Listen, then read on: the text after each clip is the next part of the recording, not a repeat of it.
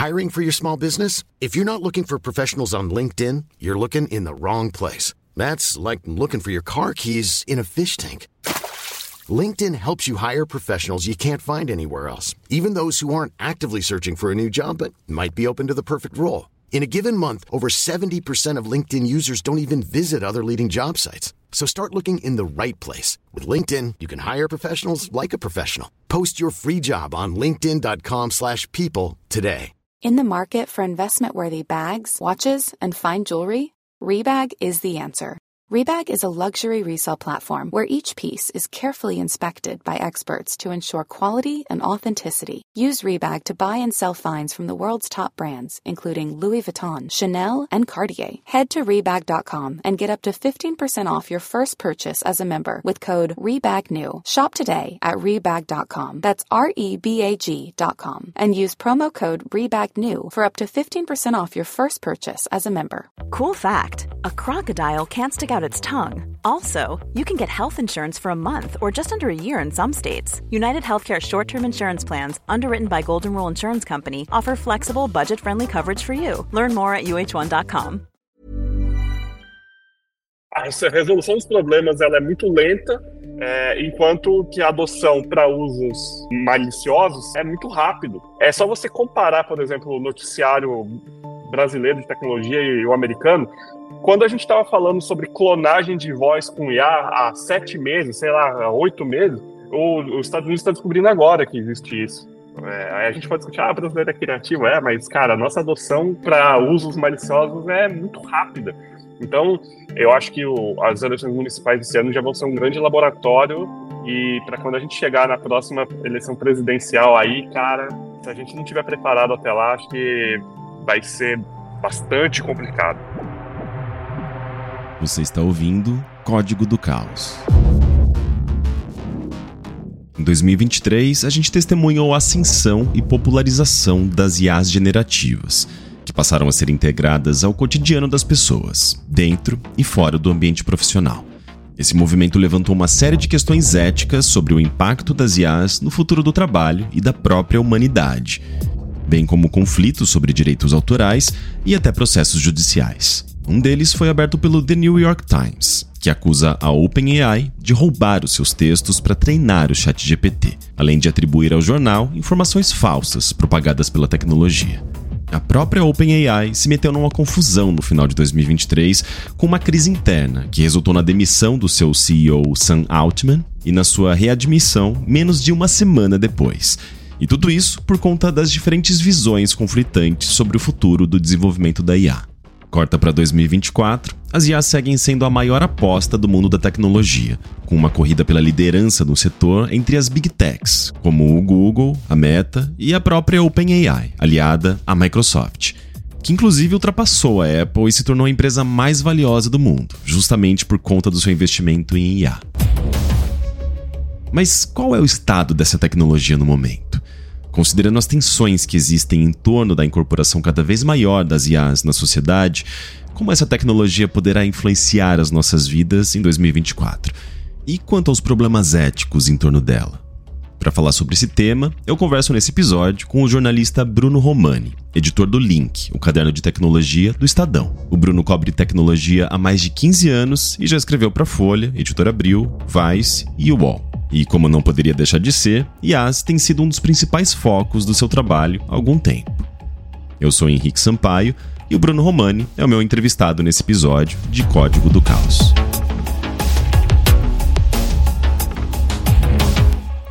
Uh, Bruno, muito obrigado por ter topado conversar comigo aqui no Código do Caos. Rick, eu que agradeço. Estamos aqui para tentar desvendar o futuro. Né? Tô brincando, a gente vai aqui conversar sobre temas que foram importantes em 23 e que acho que vão ainda se estender por 24, né? Prazer é todo meu.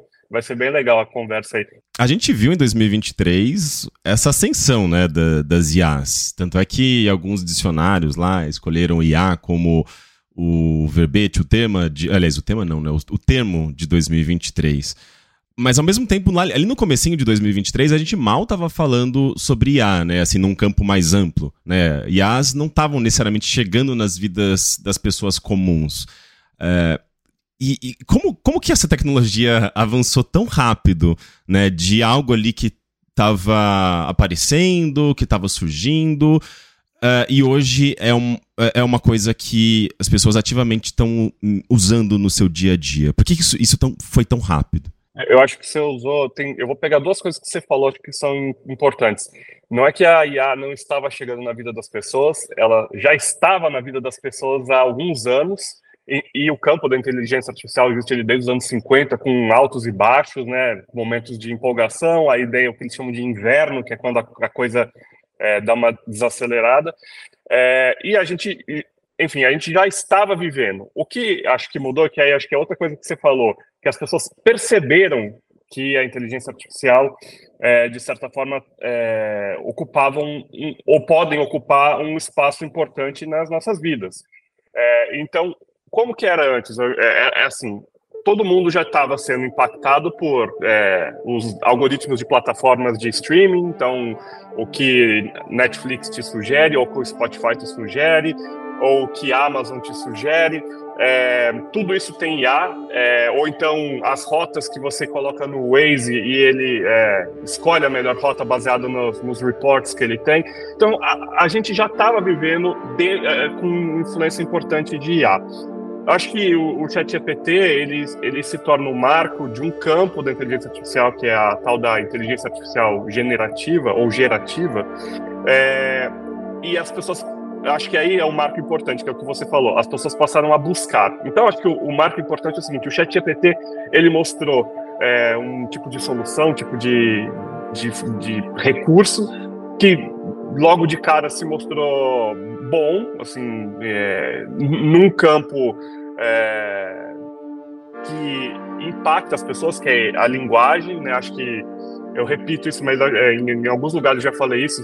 Se você estiver aqui me acompanhando, você, eu, você vai me ouvir falar isso pela milésima vez, mas talvez a linguagem seja um dos campos que é, nos define como humanos, o domínio da linguagem. Então, o ChatGPT conseguiu mostrar é, resultados importantes na área da linguagem e as pessoas falaram: caramba, que legal, vou, vou buscar isso. Então, a partir desse momento, as pessoas acho que passaram a buscar, ou pelo menos a ficar curiosas, a buscar um algoritmo para tentar resolver alguma coisa. É, para tentar melhorar meu texto, para tentar traduzir alguma coisa. Então, acho que esse acho que é, é, é o ponto importante, né? E o ChatGPT ele é um, Acho que todo grande momento da tecnologia tem algo que simboliza. É, se a gente for voltar na história, tem, por exemplo, o iPhone com os smartphones. Não foi necessariamente o primeiro smartphone, né? Antes tinha, é, acho que o, o, primeiro smartphone lá de tela touch era da LG, de 2006, um ano antes do iPhone. É, mas ele se torna um símbolo e daquela era. Eu acho que o ChatGPT é a mesma coisa. Os algoritmos já existiam, é, já, é, já existiam ali algumas, é, é, alguns experimentos para ter modelos de linguagem, né, que foi outra palavra que as pessoas descobriram esse ano, mas ele se torna um símbolo. É, e a partir disso as pessoas começam a buscar e aí rompe a bolha. Aí vira um símbolo, rompe a bolha, vira conversa de bar, vira matéria no, no Fantástico, tipo, rompe a bolha mesmo, né? Acho que é isso. Sim, sem dúvida. Você mencionou, né, os primeiros experimentos com inteligência artificial. Eu lembrei daquele, eu acho que era Liza, Elisa? Elisa. Elisa, que era um, basicamente um chatbot feito, acredito que lá na década de 50 ou 60. É, e, e, eu lembro de, de usar coisas parecidas, né? A gente teve aqui no Brasil nos anos 2000 lá o, o chatbot do. Eu acho que era uma empresa de gás. Você se lembra disso? Cara, eu acho que eu tenho uma vaga lembrança. Se você falar um pouquinho mais, talvez venha. Então, era um robozinho metálico ali, eh, anos 2000, né? Aquela coisa bem internet, talvez até antes do, da internet 2.0 ali. Mas era basicamente um chatbot, uma janelinha que você abria ali no browser e ficava conversando com ele, né? Então era muito parecida com esse esse primeiro chatbot lá dos anos 60, 50, que eu não me lembro, que é o Eliza, que era isso. Você perguntava, ele respondia, né, usava um pouco das suas respostas ali, aliás, das suas perguntas como input, para te dar uma, uma resposta é, verossímil, né? E parecia que você estava conversando com alguém. E muitos brasileiros passaram horas ali conversando com, com, com esse chatbot, achando que era um negócio fenomenal, né? Então, para você ver como é uma, é uma tecnologia que, na verdade, ela é bem mais antiga, né, do que isso. A gente está falando ali dos anos 2000, mas a origem disso anos 60 ou 50, se eu não me engano. Eu, eu não, não chequei essa informação. Mas então é, é, meio que uma evolução, né? O próprio Lives ali, ele ele era muito simples, né? Mas basicamente o que a gente tem hoje, que é a IA generativa, né? A, o, chat, o chat GPT, por exemplo, é, é, é, pegando essas origens, mas adicionando aí uh, redes neurais, né? Aprendizado de máquina, uh, que vai uh, utilizando, acho que dessa estrutura da própria internet, né? Do, dos conhecimentos que foram publicados ali, ou dos desconhecimentos, né? E vai fazendo uma, uma combinação de todos esses elementos para te responder de forma não só mais verossímil, né, a partir da linguagem humana, mas de uma forma uh, assustadoramente precisa ou imprecisa, né? Quando ela faz as, as alucinações ali, né? E, e daí eu até emendando com uma pergunta, uh, uma coisa que eu acho que fica até mais evidente na, na velocidade dessa evolução é o Mid Journey, né? Que a gente também começou a. As pessoas começaram a usar ali no comecinho de dois, 2023 e saía umas coisinhas meio feinhas, mas saía.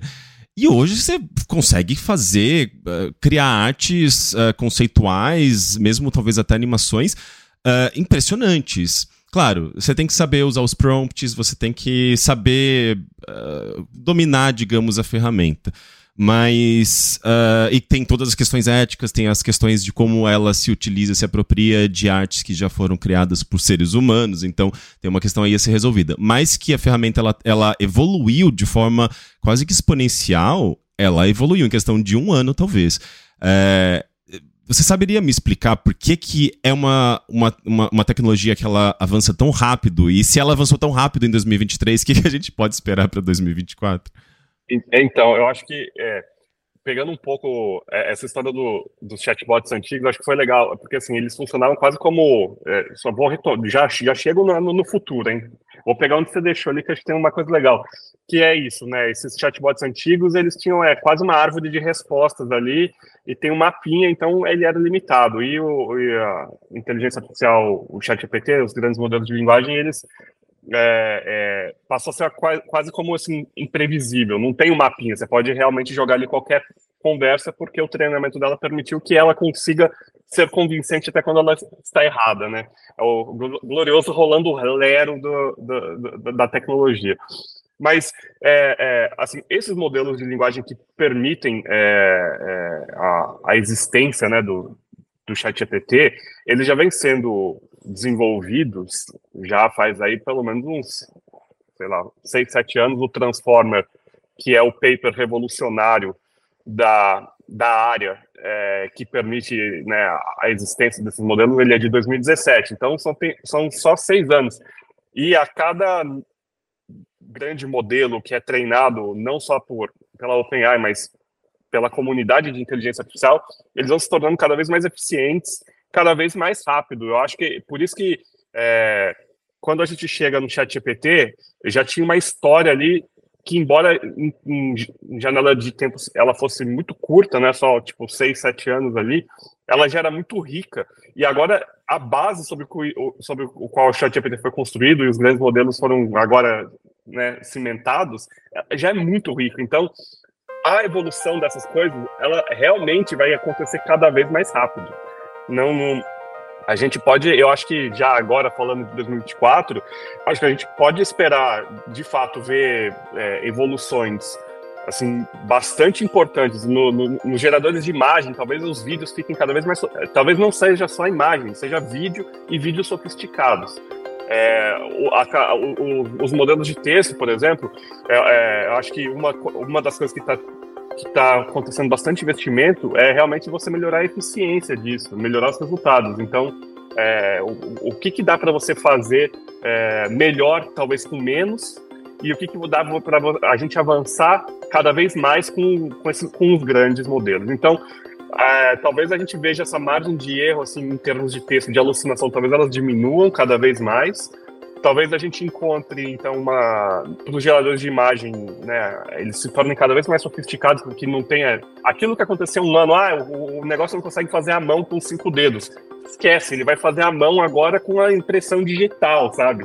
Talvez cada vez mais sofisticado. Então, acho que é, é a, a, a, curta história e o investimento que está acontecendo, isso permite que a evolução seja cada vez mais rápida. E como a gente deve ter atingido, talvez, ou estejamos próximos de um pico de investimento na área, não só de grana, mas assim, de investimento né, humano, de trabalho, enfim, de desenvolvimento. Ah, talvez a gente chegue ao final deste ano assim, é, com modelos que façam parecer 2023 o Elisa lá dos anos 60, sabe? Tipo, eu acho que dá para a gente imaginar isso. É, evolução na eficiência, nos resultados. Sim, você falou até de investimento humano, né? Eu lembrei que uma, de, uma, de uma reportagem que vocês publicaram, acho que no próprio link do. Na verdade, foi uma entrevista né, do Guilherme Guerra, amigo meu, inclusive, é, que escreve também aí para uh, o link, é, é da sua equipe, Bruno que foi, eu acho que uma entrevista com o Rafael Groman, se eu não me engano, que é um professor, é, é, eu acho que, se eu não me engano, de Santa Catarina ou do Rio Grande do Sul, não me lembro agora, mas ele dá aula, acho que numa universidade no Canadá, ele é um, um uma referência muito grande nesse campo, especialmente do trabalho, uh, trabalho plataformizado, né, precarização de trabalho e tal. E ele fala muito sobre essa classe invisível de trabalhadores, de treinadores de IA, e que ninguém fala e que ninguém sabe. Assim, a gente pensa assim, ah, eles a IA vai lá, pega do Wikipedia, pega, sei lá, do The, New, The New York Times, pega dos grandes jornais, né, as, as a, a, base de dados, digamos assim, as informações. Mas tem gente por trás treinando essas, essas IAs, né? E, e, e, são pessoas que acabam lidando também com um trabalho precarizado e é, mecânico, né? Um trabalho que não deve ser dos melhores, não. É, especialmente invisibilizados, né? Então, não é, é a impressão que dá é que não, não é só essa, essa, essa rede de glamour e dinheiro e sei lá, tipo, grandes executivos. Não, assim, tipo, você tem uh, literalmente pessoas trabalhando para treinar IAs. Sem falar da gente mesmo, né? Quando a gente tá lá respondendo aqueles captchas, né? Que, que é um. Clique nos semáforos. A gente tá clicando nos semáforos. A gente, a gente tá treinando uma máquina a entender o que, que é semáforo e o que, que não é, né? Então. Eu acho que eh, já é um longo processo aí, né? A gente já trabalhou para IA sem perceber. Né? Não, a gente está trabalhando, né? Essa, se eu não estou enganado, mas o, no próprio chat GPT, se você não for buscar ativamente lá no opt-out, lá um botãozinho para você marcar, as conversas que você mantém, é, você está treinando. E eu acho que eu, o ponto importante é esse, assim, é, é um, uma das coisas que, que tornou, ou que, most, que, que fez com que o, que o GPT você vai ver meus cachorros latindo aqui, viu? Eles estão aqui no rolê. É, uma, das, uma das grandes coisas que é, que torna o GPT, que fez o GPT se diferenciar dos outros, por exemplo, o Google não tinha grandes modelos, é que o GPT tinha ou tem no componente um feedback humano. É, ou seja, tem todo o treinamento dos modelos de dados, tem todas as informações que passam pelo treinamento, e depois você tem ali o ajuste, que é um ajuste humano. É, e, eu, e, e, como o desempenho do GPT era muito superior a, ao, ao, desempenho dos outros, todo mundo agora vai olhar, obviamente, para, ok, beleza, ter um componente humano ali na, na parte final do treinamento é super importante para que os nossos modelos sejam bons. Então, acho que tem esse, esse essa.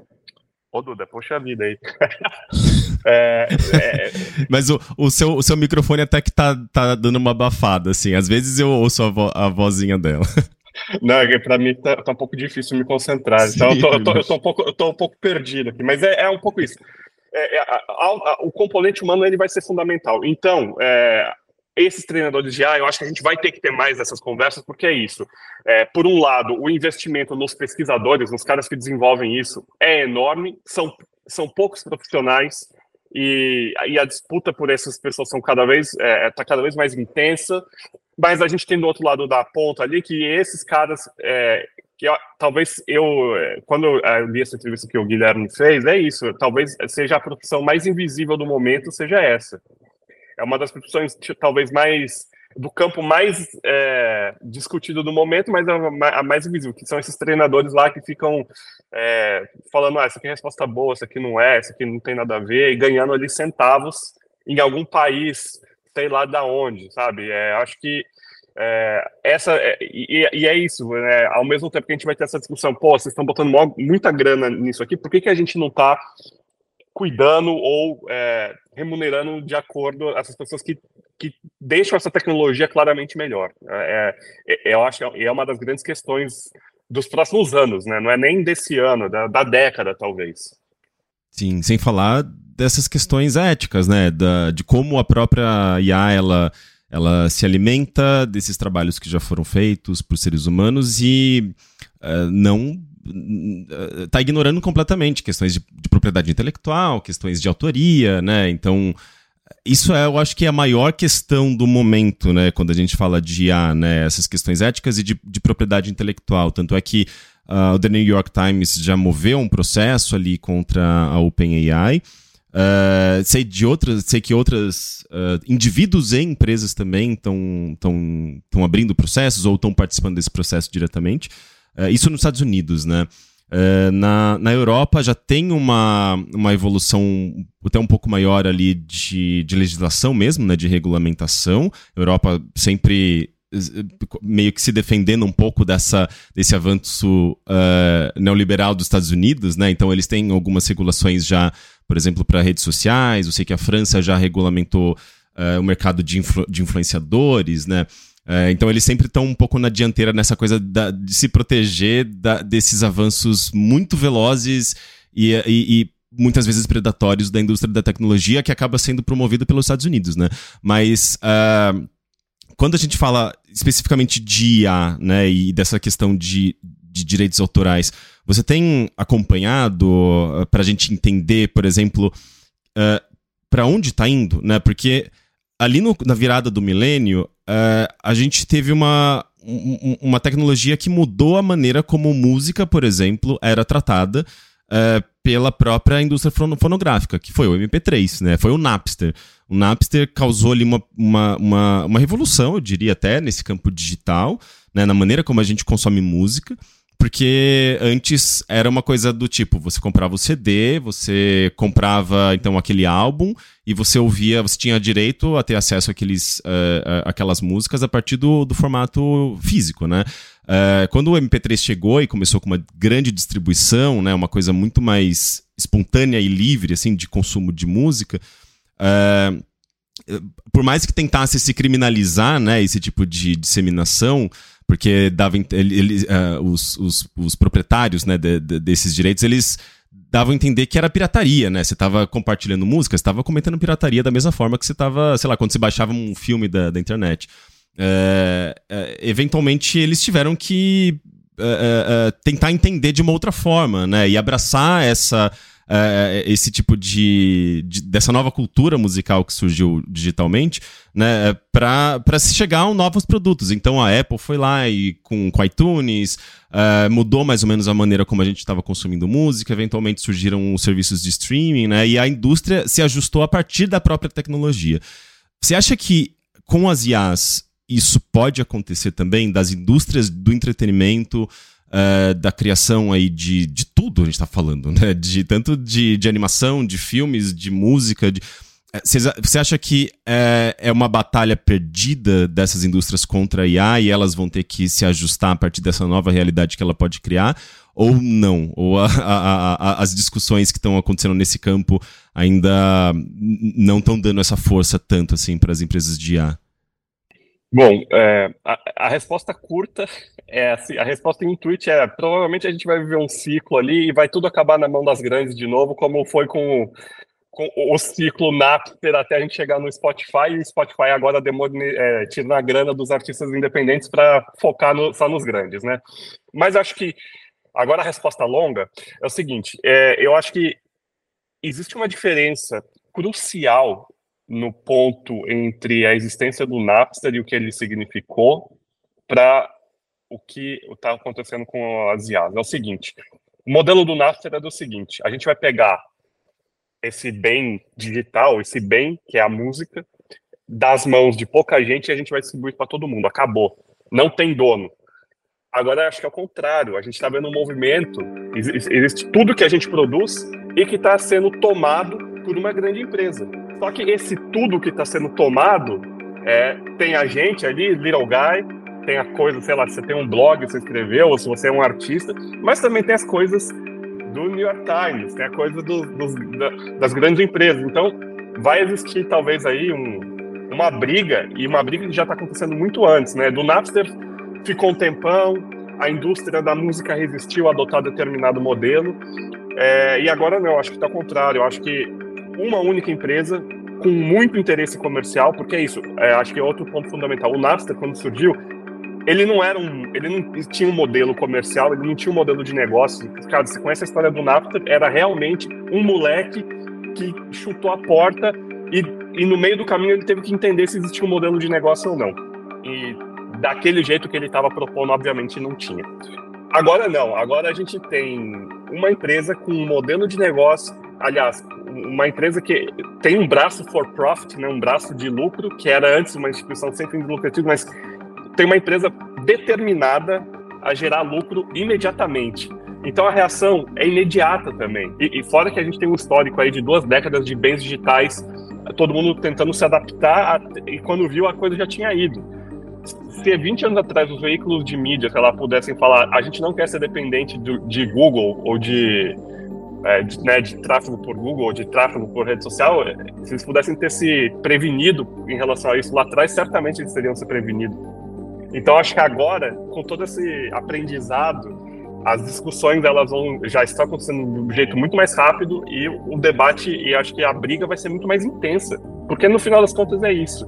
O meu único medo é a gente volta para minha resposta curta, é que a gente termine num ciclo de discussão, tem alguns é, direitos garantidos ali, mas que retorne sempre na concentração de uma big tech é, e que é e talvez que a, a, parceria dessas big tech sejam apenas também com, os, com as outras grandes empresas, que, por exemplo, em sites menores ou artistas visuais independentes que eles acabam acabem ficando marginalizados. Mas acho que essa é, talvez a gente veja isso ainda, né? Nos próximos dois, três anos a gente entenda melhor isso.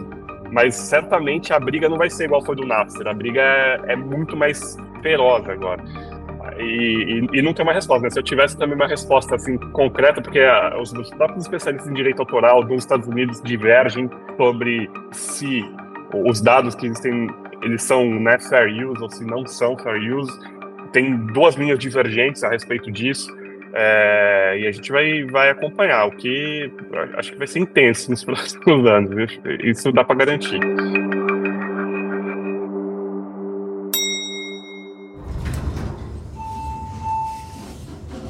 Esse é aquele momento em que eu convido vocês a darem uma olhada na página de financiamento coletivo do Código do Caos. Esse é um podcast independente e que eu só consigo produzir com a ajuda de vocês.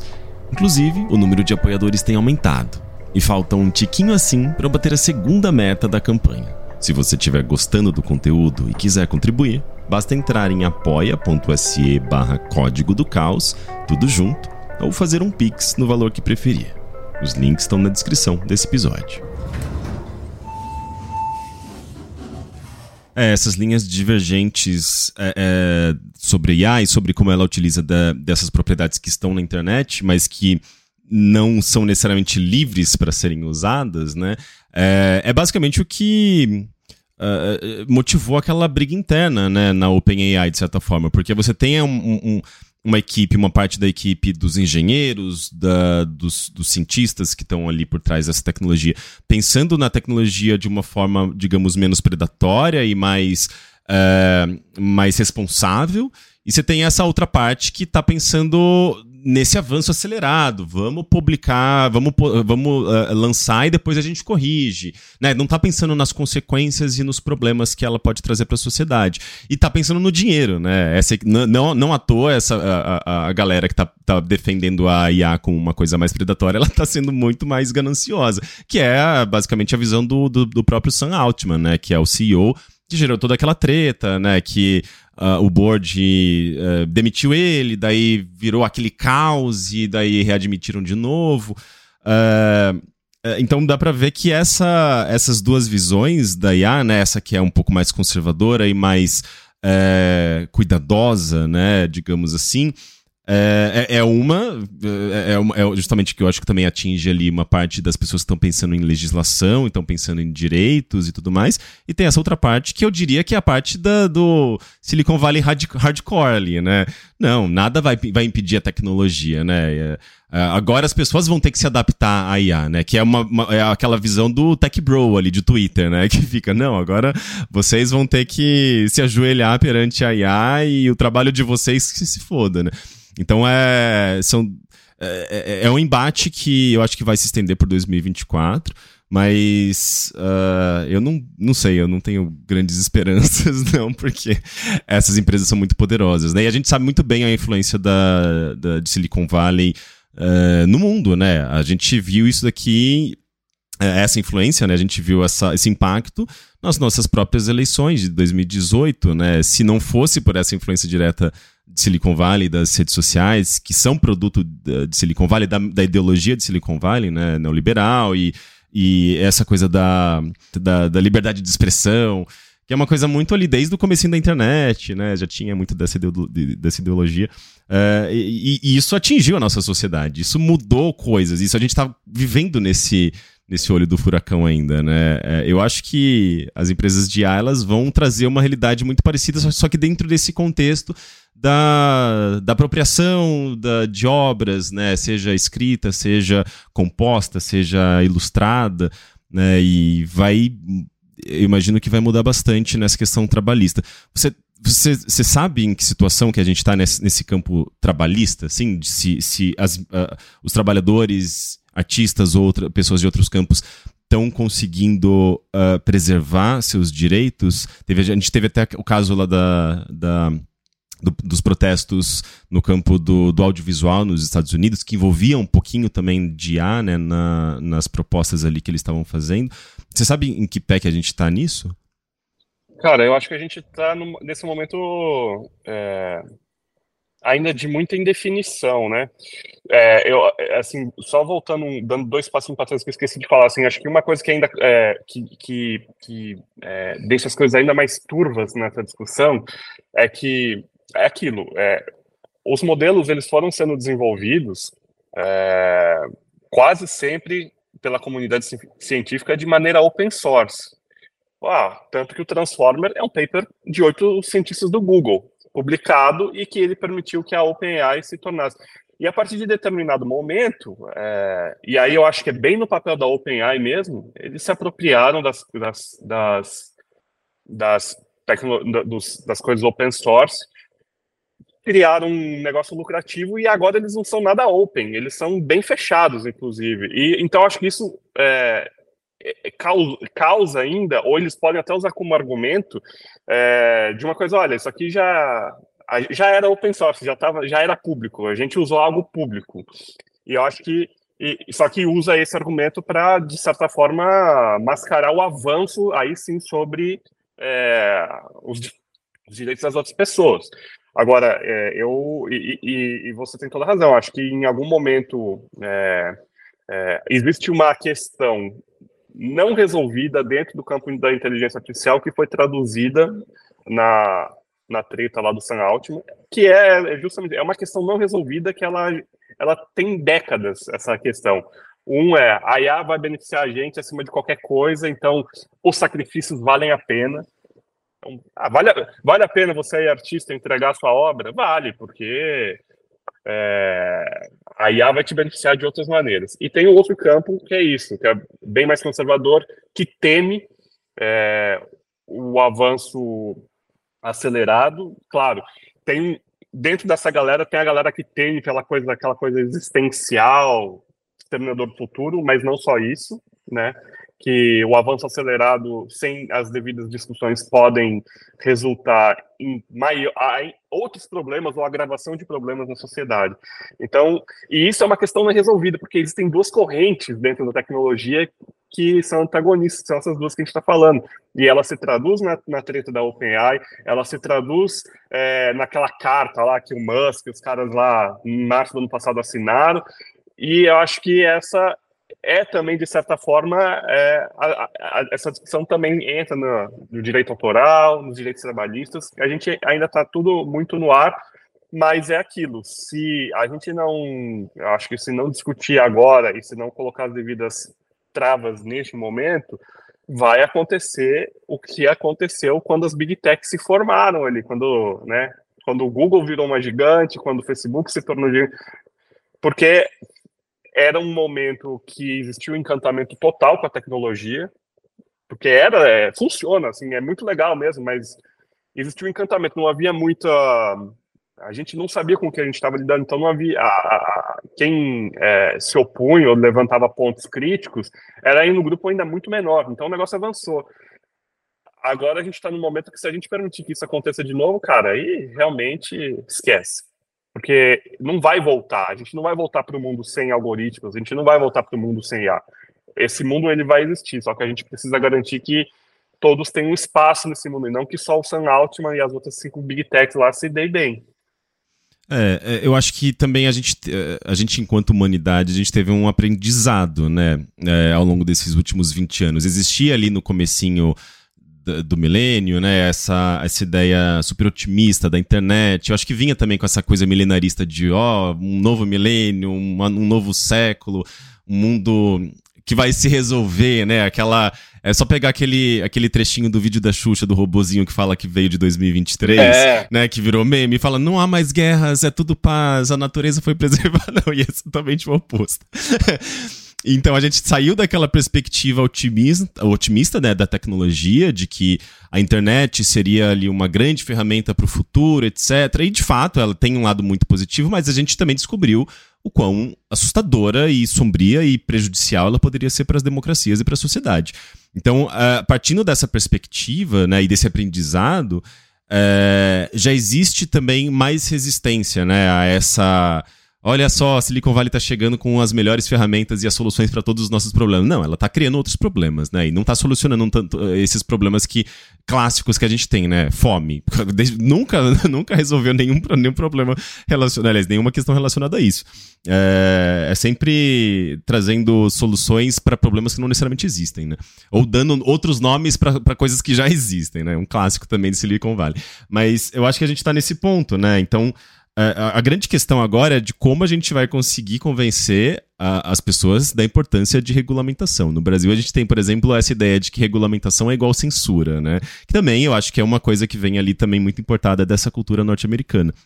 Que, do, do, do, livre mercado, né, da tecnologia como um, um, um, meio que um guia, né, uma direção a não ser questionada, né, porque a tecnologia não, não é nem humana, nem, sabe, tipo, nem divina, nem. Não, é a tecnologia. Não, não é, cara. É reflexo da, da, das, nossas, das nossas construções, e especialmente se a gente está falando de Silicon Valley, a gente está falando de uma perspectiva, inclusive, muito masculina, muito branca, né? Tem a questão aí dos vieses.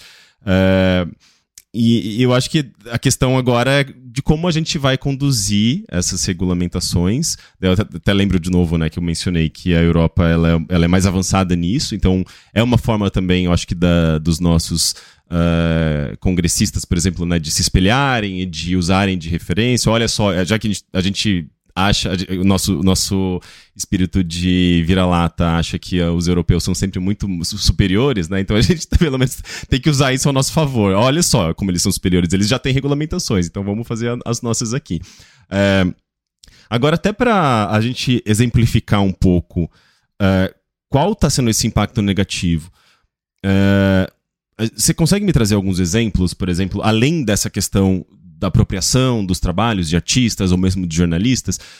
Uh, e eu acho que eu posso até começar com aquela aquele anúncio que a, a Meta fez no ano passado, que eu achei aquilo assustador, que é dos influenciadores digitais, né, dos avatares é, feitos por IA. Então você cede a sua imagem, daí no caso são pessoas famosas cedendo a sua, a, a sua imagem, que é basicamente aquele episódio lá do Black Mirror da última temporada, que foi a temporada, a temporada foi super criticada, mas assim, é extremamente certeiro aquilo, né? A maneira como ele retrata uh, a bizarrice, que é essa, essa ideia de você vender a sua imagem para uma IA construir uma persona em cima dela e criar um avatar e que vai interagir com os seus uh, sua audiência, que vai gerar conteúdo para você.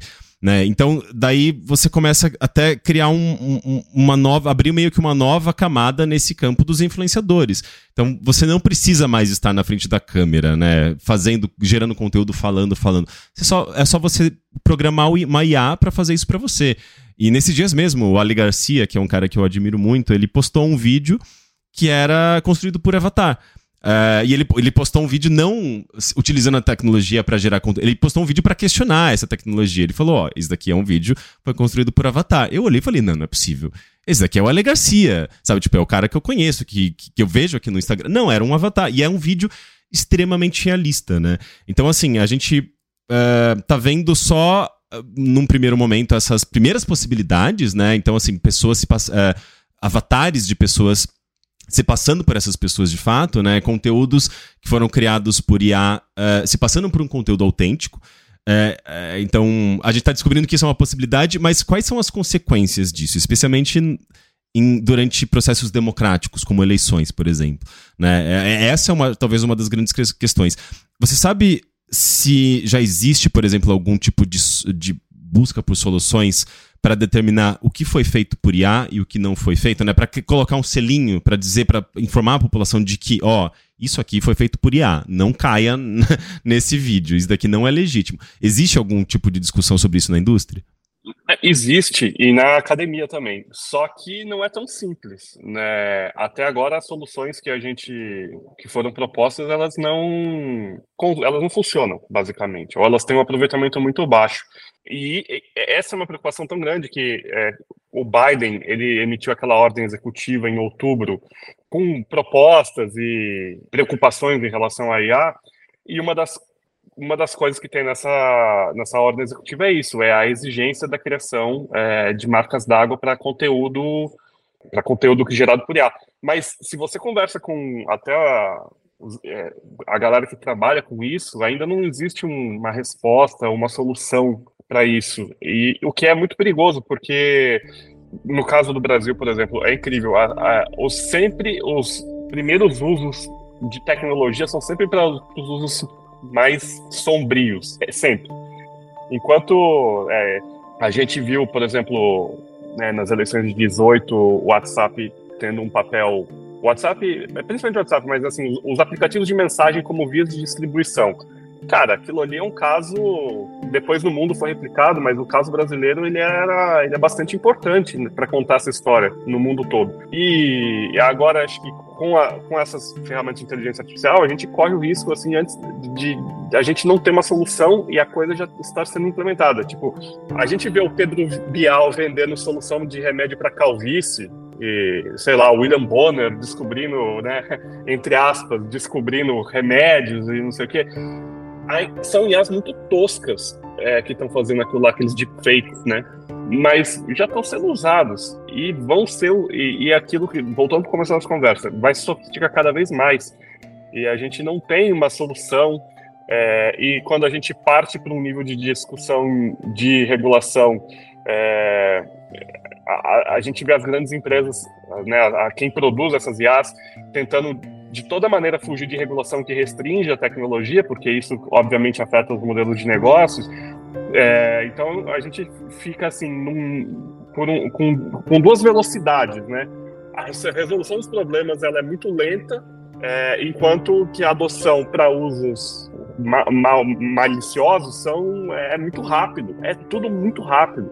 E você, você pode notar, eu, eu, uso, eu falo assim que no Brasil a gente adota por uso malicioso muito rápido, porque é só você comparar, por exemplo, o noticiário brasileiro de tecnologia e o americano, quando a gente estava falando sobre clonagem de voz com IA há sete meses, sei lá, há oito meses, os Estados Unidos está descobrindo agora que existe isso.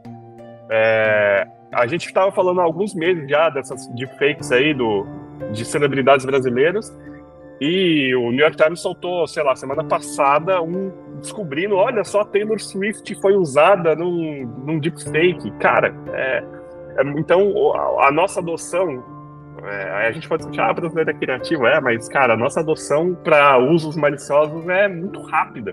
Então, é, eu acho que o, as eleições municipais desse ano já vão ser um grande laboratório e para quando a gente chegar na próxima eleição presidencial aí, cara, se a gente não tiver preparado até lá, acho que vai ser bastante complicado, bastante complicado, porque as, as, as vias de distribuição de qualquer mensagem elas no Brasil são altamente desenvolvidas, né? WhatsApp, Telegram, a gente já a gente já sabe distribuir conteúdo muito bem é, e se o conteúdo é, tiver cada vez mais sofisticado e a gente ainda não tiver uma solução para apontar isso aqui é IA, cara, é, a gente pode entrar num cenário caótico, caótico.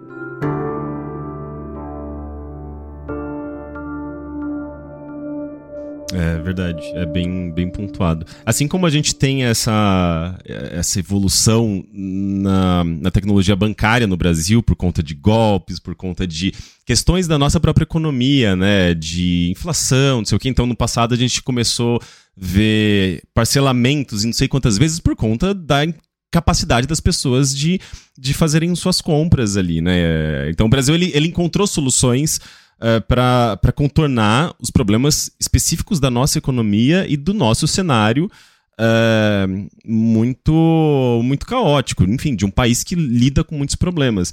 E agora a gente está vendo uma coisa muito parecida, só que no campo da, da comunicação digital, né? E, então quando você tem um, você tem tantos trambiqueiros, digamos assim, né? Essas pessoas elas não, elas não são burras, elas são muito, muito espertas e elas vão usar a tecnologia vigente para conseguir chegar em seus objetivos, né? Seja aplicar um golpe, seja enganar uh, massivamente a população, né? Então, de fato, uh, você falou um termo interessante, né? Laboratório. Uh, sem dúvida alguma, assim, é, é, é, um, é um momento hum, que o Brasil poderia, poderia inclusive tomar a dianteira para se defender, considerando até uh, os ataques né, do 8 de janeiro, uh, que a gente sabe da, da, do uso da, da tecnologia né, para chegar até, até esse tipo de, uh, de movimento. Né? E a IA ela pode ser muito bem aplicada para uma coisa muito parecida. É, assim, o, que, né? o que me deixa mais angustiado é que é, a gente a gente aqui a gente consegue ver o problema vindo, a gente consegue é, e a gente comunica isso para quem é dono das ferramentas, mas é, a solução ela não acontece na velocidade necessária. Em 2018, é, é, quando a gente conversava, por exemplo, sei lá, com os executivos é, americanos da Meta, por exemplo, é, eles ainda estavam muito traumatizados com a eleição americana de 16 e o papel que o Facebook, o Facebook mesmo, a rede social tinha tido lá e a gente falava, galera, aqui no Brasil, o Facebook, para isso, não vai ter o um impacto na eleição de 18. Ele pode ter tido ali, mas, mas o, o nosso problema aqui no Brasil é o WhatsApp. Ele, ele o que, que vocês estão fazendo? Qual que é a importância que vocês estão dando para isso? O que, que vocês estão é, é, desenvolvendo? E a, eu tinha a sensação de que eles não faziam a mínima ideia do que é, do papel que o WhatsApp tinha na sociedade brasileira em 2018.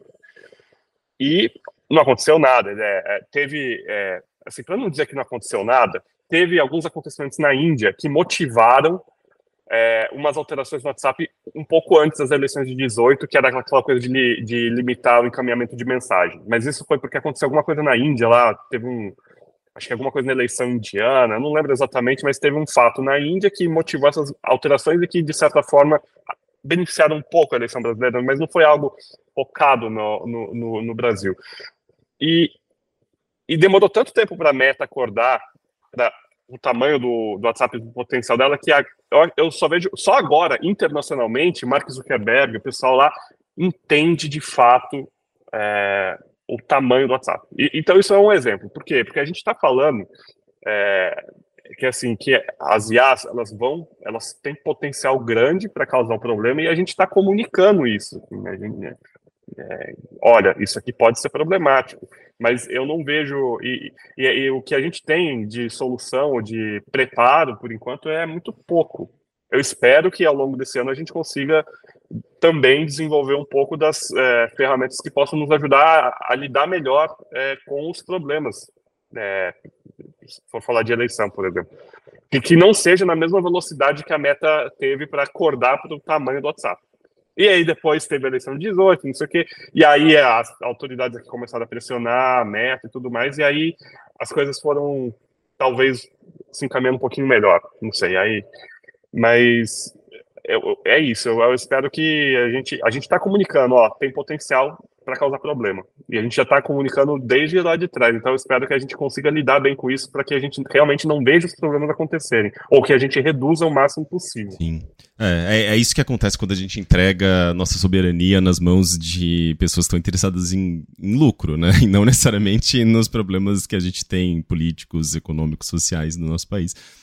Um, mas é isso, Bruno. Bruno, queria agradecer demais a sua participação, foi ótimo. Mas já, tá? mas já. Já. O podcast ele é, ele é conciso, ele é, é compacto, ótimo. mas é bom para a gente passar por várias, várias discussões aí e fazer um resumão do, da situação no momento.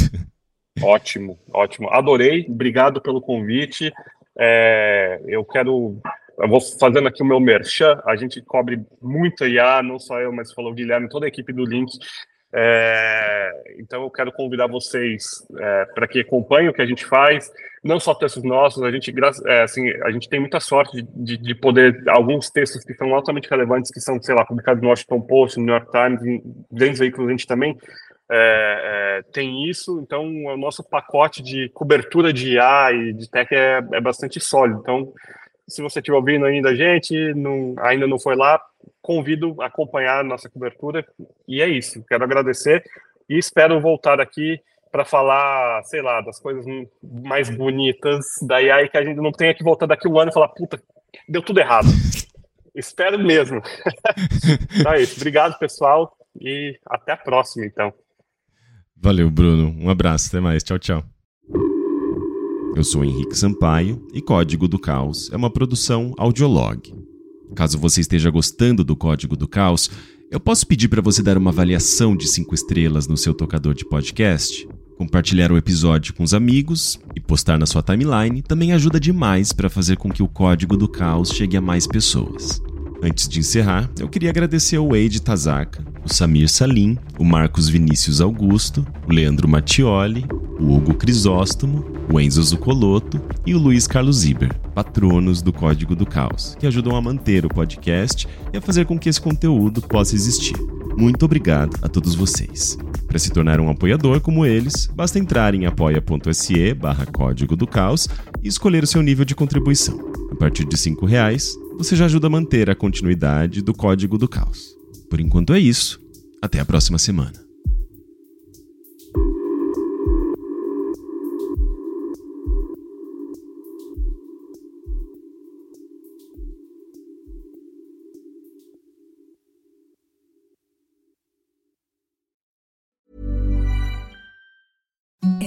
The softest sheets you've ever felt. Now imagine them getting even softer over time. That's what you'll feel with Bowl and Branch's organic cotton sheets. In a recent customer survey, 96% replied that Bowl and Branch sheets get softer with every wash. Start getting your best night's sleep in these sheets that get softer and softer for years to come. Try their sheets with a 30-night guarantee. Plus, get 15% off your first order at bowlandbranch.com. Code BUTTERY. Exclusions apply. See site for details.